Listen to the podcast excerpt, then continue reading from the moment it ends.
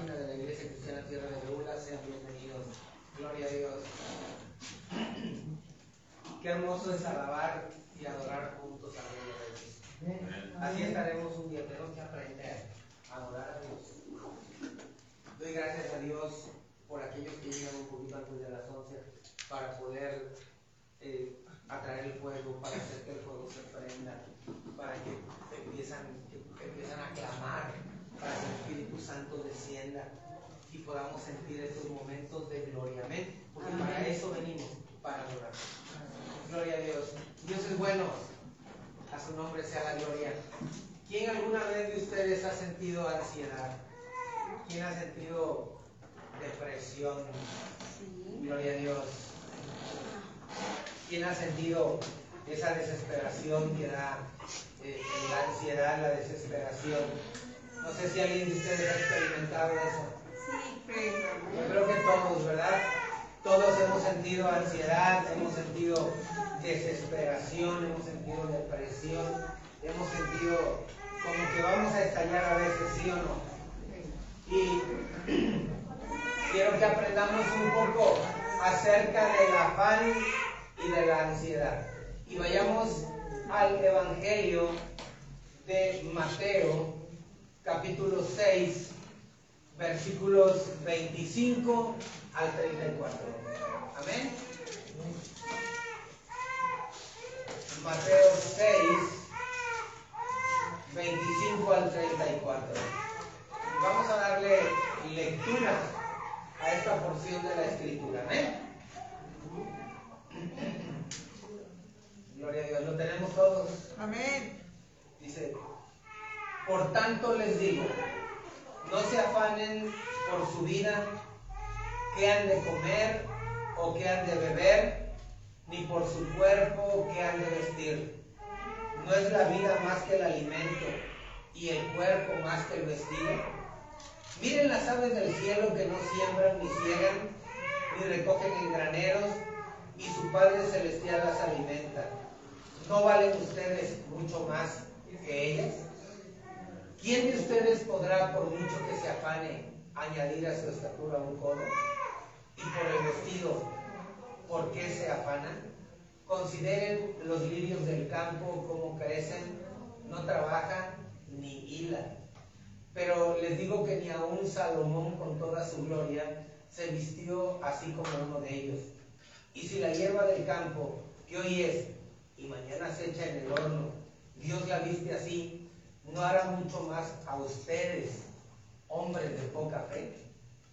No se afanen pues diciendo qué comeremos, o qué beberemos, o qué vestiremos, porque los gentiles buscan todas estas cosas. Pero nuestro Padre Celestial sabe que tienen necesidad de todas estas cosas. Mas busquen primeramente el reino de Dios y su justicia. Y todas estas cosas les van a ser añadidas. Así que no se afanen por el día de mañana, porque el día de mañana traerá su afán. Basta a cada día su propio mal.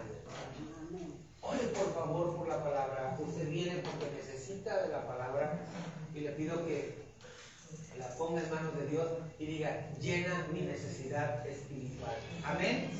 Padre Celestial, te doy gracias en esta hora por la palabra que tú nos estás proporcionando, Señor la ponemos en tus manos, Padre, y te pedimos que cada corazón sea saciado, que cada vida sea llenada, Padre, de sabiduría, Señor, de entendimiento. Abre nuestro canal de la inteligencia, Padre, de la sabiduría, para poder comprender tu palabra y ponerla por obra. Sabemos que si actuamos en sabiduría, Señor, en tu sabiduría, todas las cosas nos serán añadidas. Amén. Gloria a Dios. Es realmente grandiosa la palabra. Dice que si nosotros buscamos primeramente el reino de Dios y su justicia, todo va a ser añadido a nuestra vida. Amén. Todo. Va a ser añadida la salud si alguien está enfermo. Va a ser añadida la sabiduría si alguien la requiere. Todos la requieren. Y va a ser añadida la cuestión económica si alguien la está necesitando. Amén. Porque Dios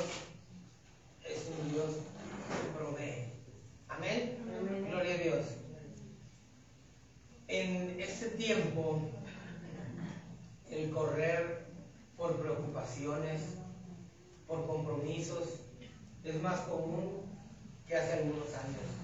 Esto también por el hecho de que el mundo se mueve más fácil y se mueve rápido. Las cosas se deben de hacer más efectivas, más rápidas. Eh, si se quiere ser competente, tenemos que esforzarnos mucho más.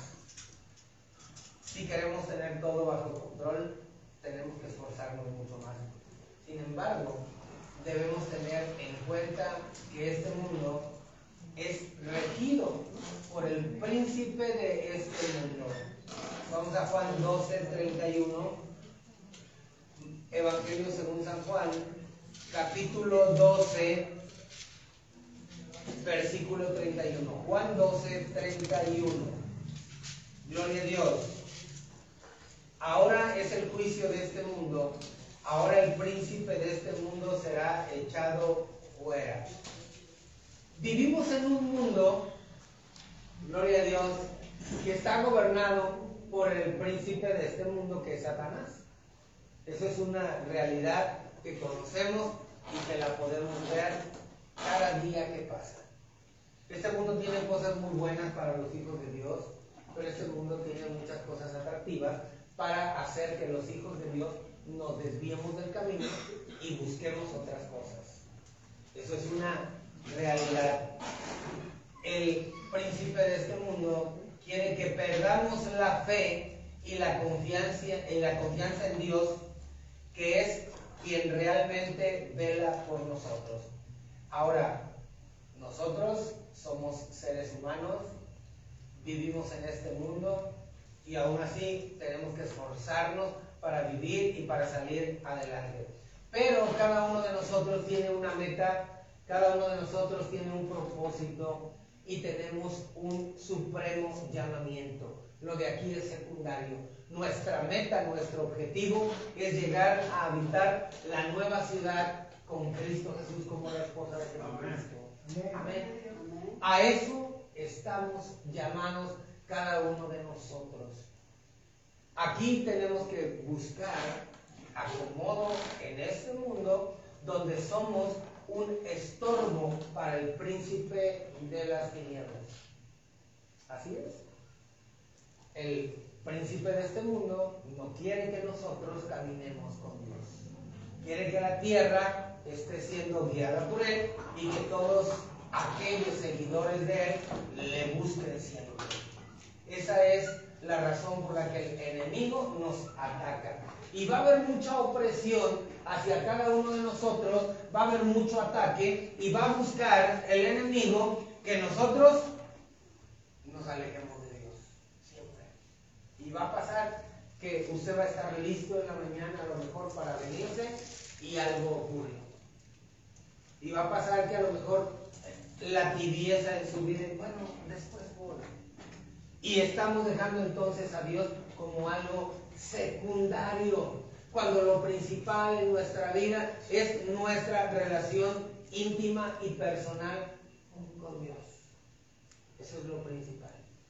Y el mundo va a ser, el enemigo va a hacer que nos enfrasquemos en el mundo, que nos envolvamos en muchas cosas, en muchos problemas, en muchas situaciones, en enfermedades y nos va a distraer cuando tenemos un médico de médicos.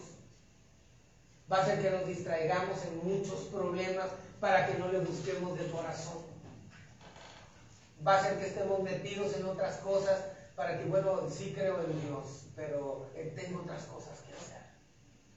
Y lo vamos a dejar en un lugar secundario. Y es entonces cuando el enemigo se aprovecha y viene a nuestra vida y nos llena de afanes, nos llena de ansiedad, nos llena de desesperación. Dios mío, ¿qué, voy a hacer? mañana tengo que pagar la renta, no tengo dinero y, me estoy tomando los dedos y estoy desesperado y me siento, siento que me va a dar un infarto y voy a que me hagan un electro y me, tu corazón está bien.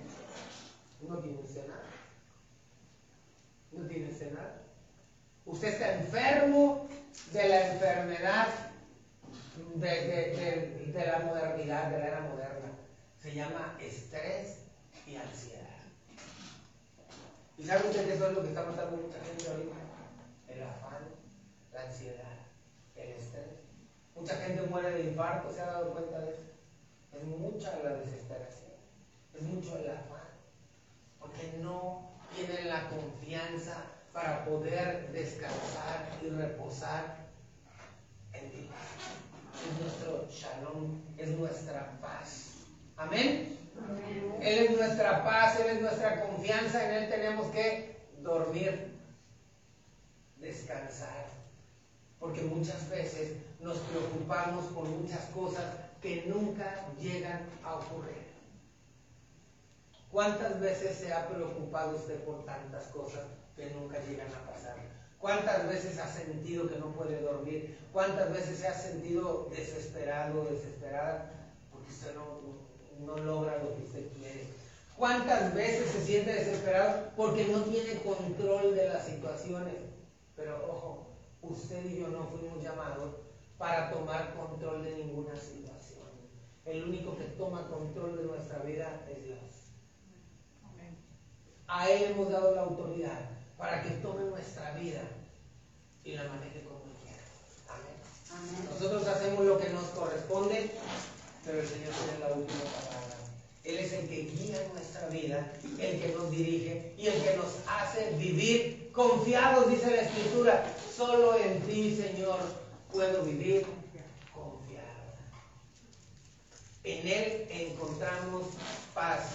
Amén. Amén. Gloria a Dios. Gloria a Dios. Gloria a Dios. Ahora vivimos en un mundo conflictivo, un mundo maravilloso. Hay muchos lugares donde pasear, hay muchos lugares donde comer, hay mucha comida sabrosa, hay muchos paisajes que ver, hay muchas cosas que hacer en este mundo.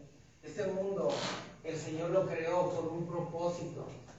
Lo creó que fuera un paraíso. Desgraciadamente la desobediencia del ser humano, el uso de su libre albedrío, hizo que convirtiera este mundo en lo que es hoy.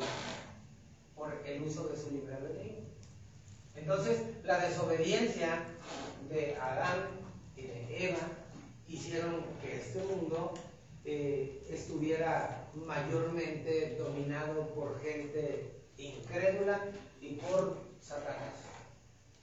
Pero este mundo un día va a volver a ser eh, reconstruido, restaurado, porque el propósito de Dios se cumple. Amén. Y esa restauración la inició enviando a su Hijo Jesús a morir por nosotros a la cruz del Calvario.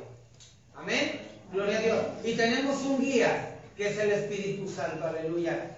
Dice Juan cuando estaba en la isla de Patmos, que él vio un cielo nuevo, vio una tierra nueva y vio la nueva Jerusalén descender del cielo de Dios, dispuesta a ataviarla como una esposa para su marido. Amén. Entonces quiere decir que el cielo iba a ser hecho de nuevo, la tierra iba a ser hecha de nuevo y la nueva Jerusalén iba a venir usted y yo dispuestos como una esposa ataviada para el amado Jesús. Amén. Esa tierra será un día restaurada, será cambiada. Todo lo que no esté bien será pasado por fuego. No sea usted de lo que tiene que ser pasado por fuego. No sea de la mala hierba, sea del trigo que sí produce. Amén. Aleluya, gloria a Dios. Gloria a Dios. Gloria a Dios. En esta vida tenemos muchos compromisos, es cierto.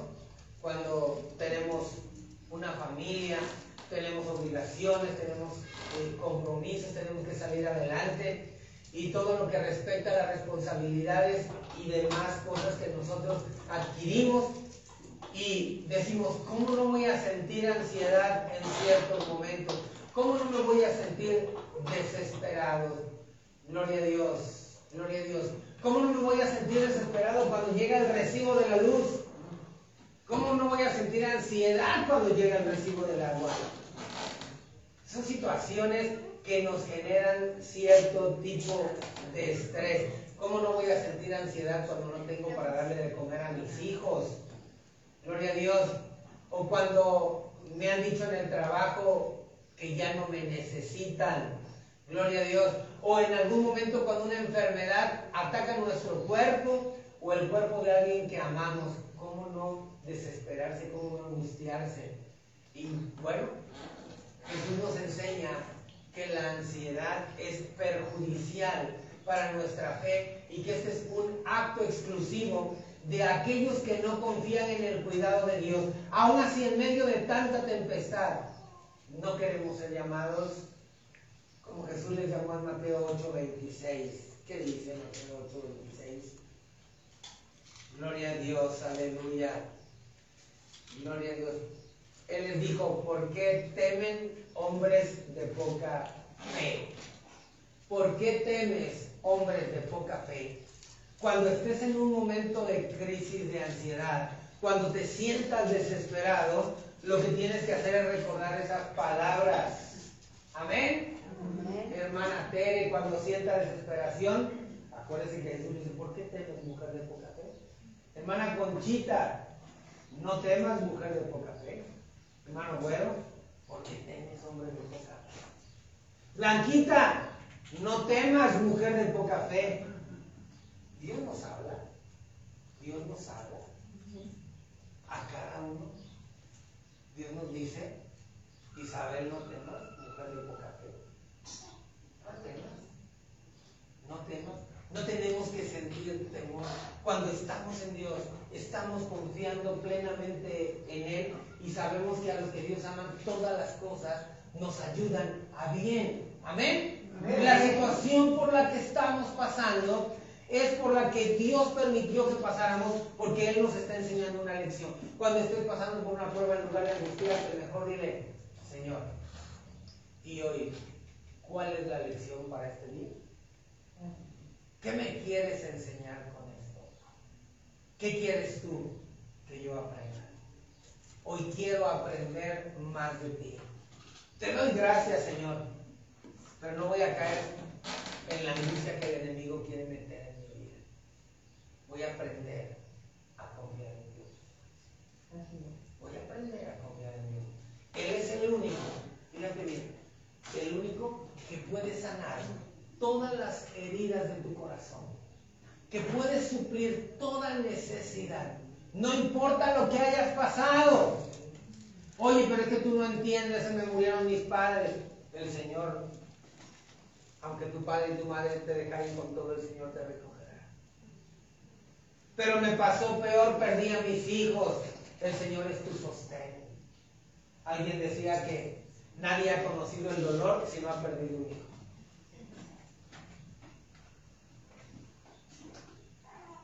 Así de grave. Dios conoce ese dolor. ¿Eh?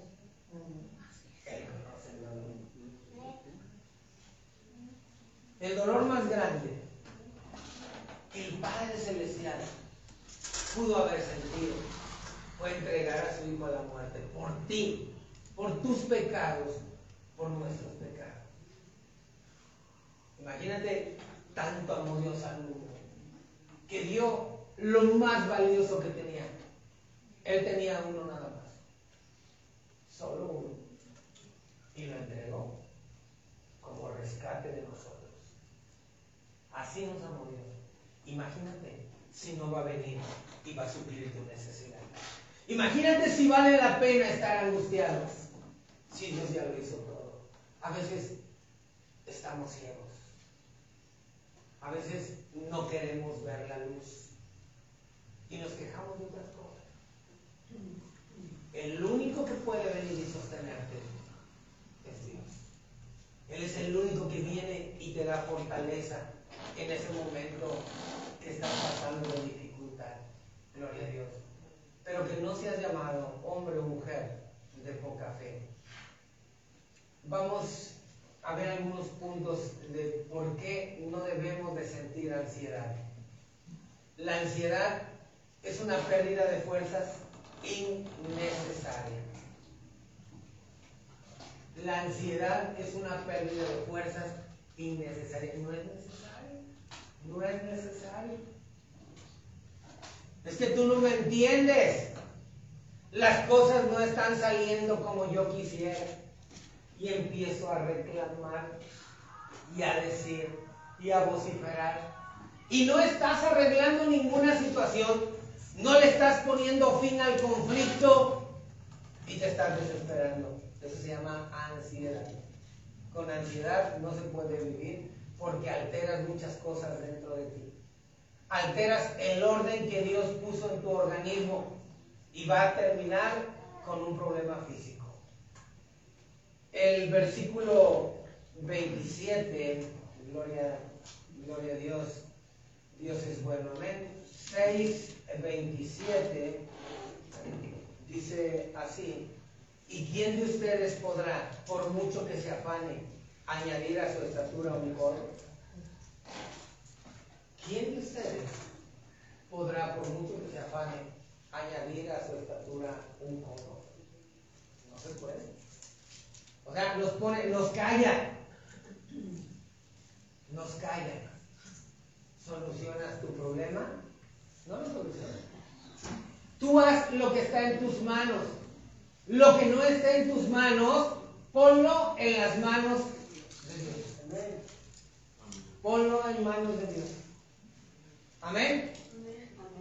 Es lo único que puedes hacer y descansar en Él descansar en Él.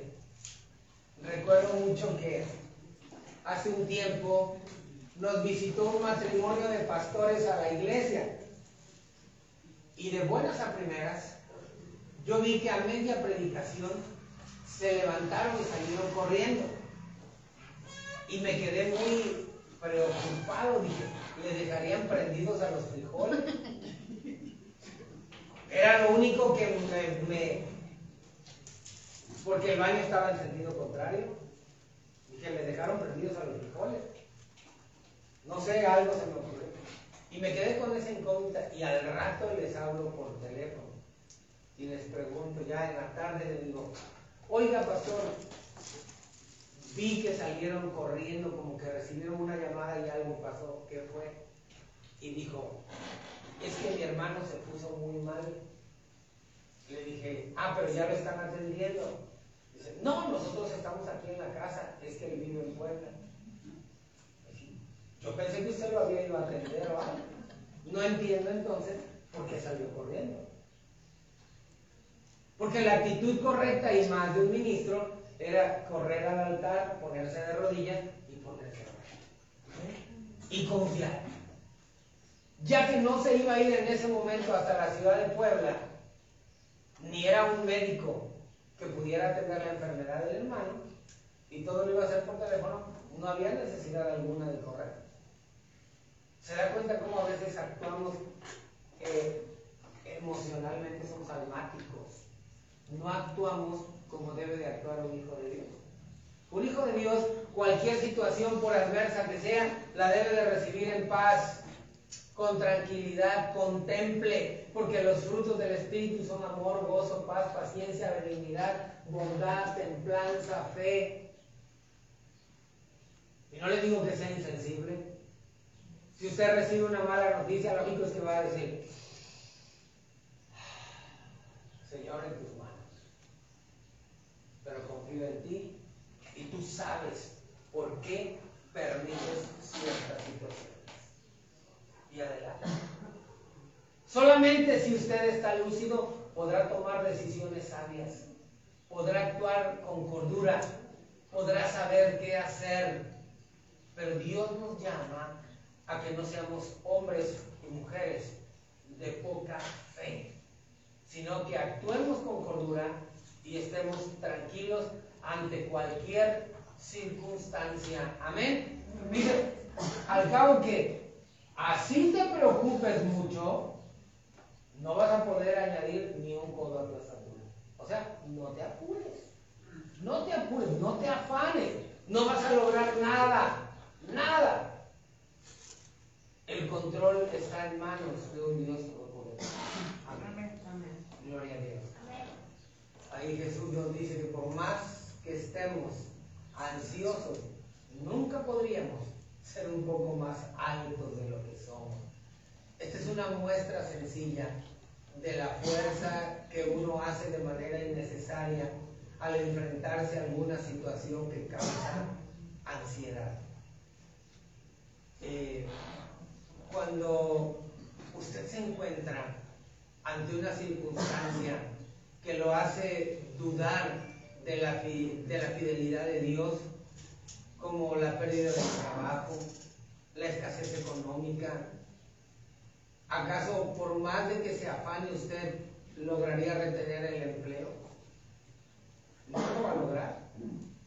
Ante una enfermedad, por más que se afane usted y está ahí, bueno, usted va a buscar los medios, pero hay gente experta para eso. Y si le dicen no tiene remedio, tampoco entonces el remedio está en usted, está en Dios. Y lo que tiene que hacer es descansar en Él y decirle, pues mira Señor, aquí estoy, tengo el hígado podrido, o los intestinos paralizados, o el corazón muy grande, no sé, pero estoy mal, no estoy bien, no es mi problema, no es mi problema, ahora es problema tuyo, perdóname si, si la regué, si no cuidé el templo del Espíritu Santo como debía, porque muchas veces somos causantes de nuestra desgracia, somos causantes de nuestra desgracia, porque a veces eh, eh, me dicen, ¿sabe qué? Usted está mal de esto y hacemos hasta más para que la enfermedad se acrecente. Así como la hermana que oraban por ella porque llegaba el predicador y, pasaba al frente y decía, ore por mí porque soy diabética. Y llegaba y oraba por ella y le decía, el Señor te va a sanar. Y se regresaba a su silla bien contenta. Y de abajo de la banca sacaba su coca, la destapaba y le daba un trago. Y decía, Dios me va a sanar. Y la cerraba y la volvía a poner. No estaba haciendo lo correcto, no estaba, no estaba cuidando, lo que no estaba haciendo su parte, pues, lo que le correspondía. Hay cosas que nosotros podemos controlar, que son muy sencillas. Hay cosas que nosotros tenemos el control. Pero de lo que no tenemos el control, lo único que podemos decir, Señor, heme aquí. Y nuestra confianza debe de ser tal que en el momento que el Señor, que, o que detectemos que el Señor nos quiere llamar, decir, el Señor, pues aquí estoy. Si tú quieres, a ti voy. Ya lo que podemos decir es, bueno, pues me empiezo a despedir porque yo creo que el Señor ya me está llamando. Pero no lo tomen a mal, al rato nos vemos.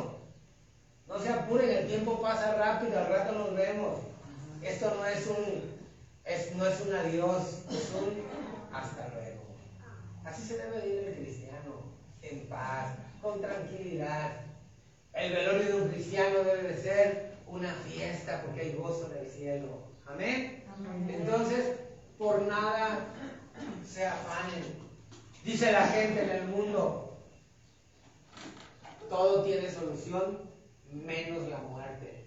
Para el cristiano, hasta la muerte es una solución si el Señor nos llama. No quise la vaya a provocar. Si el Señor, porque la ansiedad genera suicidios también. Mucha gente se suicida por ansiedad. Una muchacha de la semana, de la semana, el domingo pasado, una reina de belleza que tenía todo un futuro eh, grandioso, una mujer que cualquiera la hubiera envidiado por su belleza, mis Estados Unidos, y usted cree cómo se avienta desde un edificio, y pues se mata. ¿Hasta dónde puede ser la ansiedad de la gente, la desesperación para llegar a tomar una determinación que le permita acabar con su vida? No acabemos con lo que es sagrado. La vida que usted tiene es un tesoro grandioso. Un tesoro grandioso. Nadie daría nada de su cuerpo por todo el dinero del mundo. Estoy seguro. Antes dicen que los borrachitos, dicen, no, no, no, yo no conocía nada, pero dicen que los borrachitos donaban la sangre, digo, vendían la sangre para, este, para donación. Dicen que hace muchos años eso era. Pero ¿quién le, diría, te doy un millón de pesos si me das tu brazo o tu pierna? Nadie. Nuestros miembros no tienen valor, no, no tienen valor, no tienen, eh, no tienen valor económico. Su valor es tan grande que así estemos chaparros, altos, gordos, flacos, güeros, prietos, como estemos. Pero nadie se quiere deshacer de una parte de su. Cada parte de, de nuestro cuerpo está en su lugar porque ahí debe de estar. Y salvo por alguna enfermedad por alguna situación que esté estorbando, pues van a tener que sacar la vesícula o el apéndice. Pero nadie se va a operar del apéndice o de la vesícula nada más porque, para que no me vaya a dar problemas a futuro. Nadie. ¿Quién se sacaría un riñón para que no le fuera a doler a futuro? Creo que nadie. Entonces, tenemos que aprender a confiar en Dios. No tenemos que estar ansiosos. Lo que nos ha dado es muy valioso. Tiene usted su cuerpo y es valioso. Amén. Así como está, su cuerpo es valioso. ¿Sabe por qué? Porque su cuerpo es un templo. Porque el cuerpo es templo del Espíritu Santo. Por eso Pablo nos pide que lo cuidemos. Por eso dice ahí en Primera de Tesalonicenses, creo que 5 o 13 parece. Dice que el mismo Dios de paz nos santifique por completo todo nuestro ser, espíritu, alma y cuerpo. Todo es bendición de Dios para nosotros. Aún la dificultad, aún el problema. Muchas veces nos metimos en un problema por causa nuestra. Pero aún así, quiero decirte que cuando vas al altar de misericordia y le dices, Señor, perdóname, yo sé que meto la pata, yo sé que la he regado, perdóname, lo reconozco. El Señor tiene misericordia de ti y opera un milagro en tu vida. El Señor pone paz en tu corazón. El Señor te da la sanidad. ¿Cuántas sanidades no hemos visto? Hace ocho días les decía, y lo voy a agarrar siempre como yo. Si en medio de la carretera el Señor te, te presta un carro para que continúes tu viaje cuando desvielaste el tuyo, ¿usted cree que no le va a hacer otra cosa? Dios es maravilloso. Dios es maravilloso. Si Dios resucitó, si Jesús resucitó a Lázaro, ¿usted cree que no va a resucitar la fe en usted? Claro que la va a resucitar. Jesús hace milagros. Solo necesitas creer. Solo necesitas no tener ansiedad, no sentirte desesperado. Solamente decir, hey, gracias. Porque sabes que necesito un milagro y porque sé que estás trabajando en él. Solo te doy gracias. No tengo cara ni para pedírtelo. Y cuando yo lo estoy pensando, tú ya estás actuando. Te doy gracias porque estás actuando de la mejor manera, porque estás haciendo lo más correcto, porque, porque eres bueno. Amén. Gloria a Dios. Gloria a Dios. Aleluya. Dios es bueno, Jesús es bueno. Gracias Dios. Aleluya.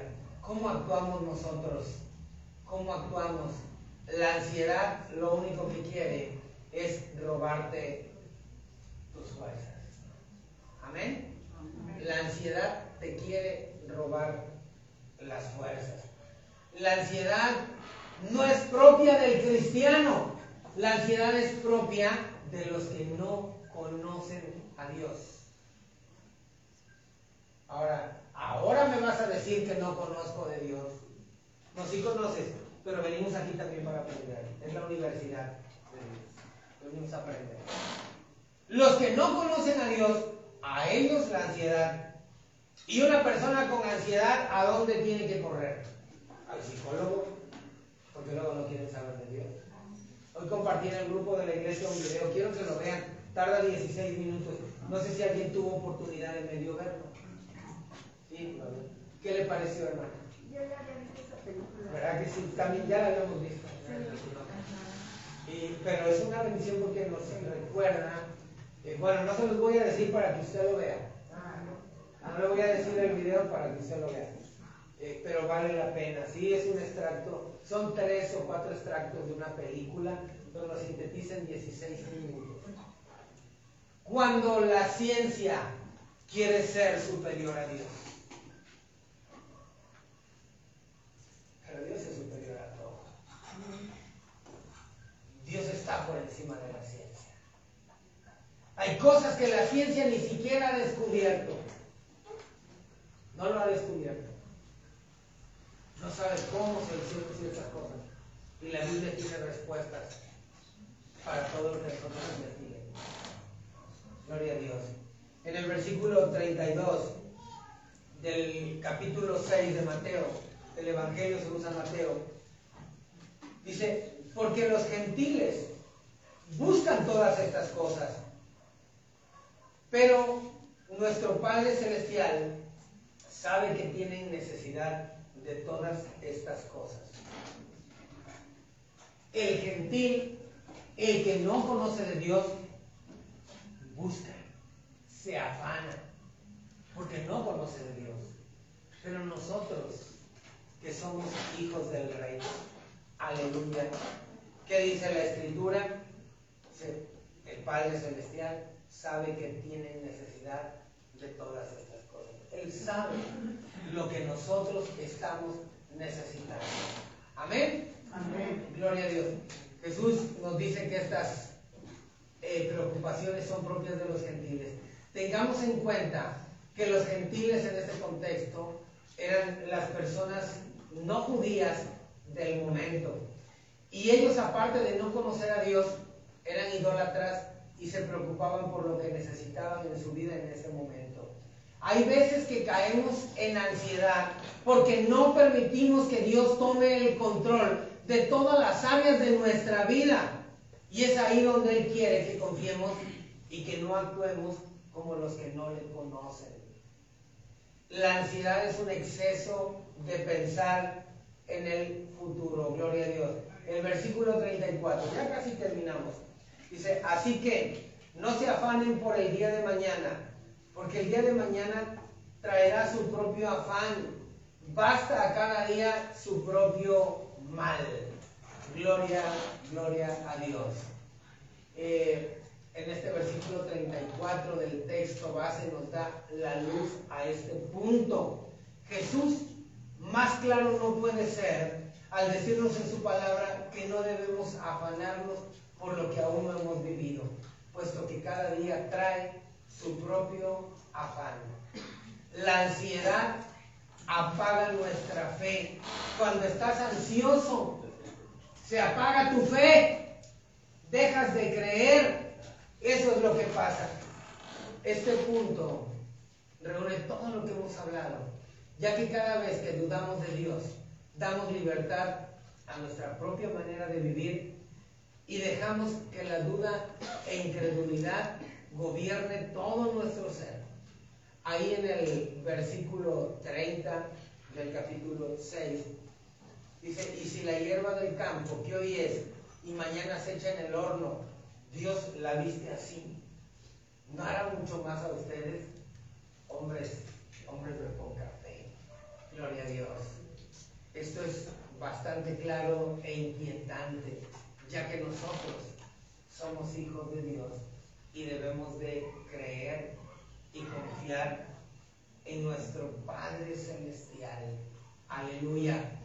Creer y confiar que en todo momento Él está al cuidado de nosotros y que nosotros debemos de vivir agradándole siempre a Él. Amén. Cada uno de nosotros guarde estas palabras de Jesús en nuestros corazones.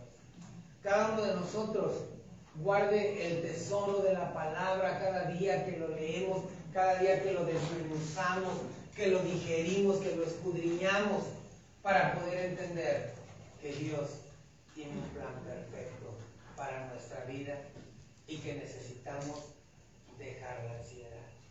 Amén. Dejar el afán.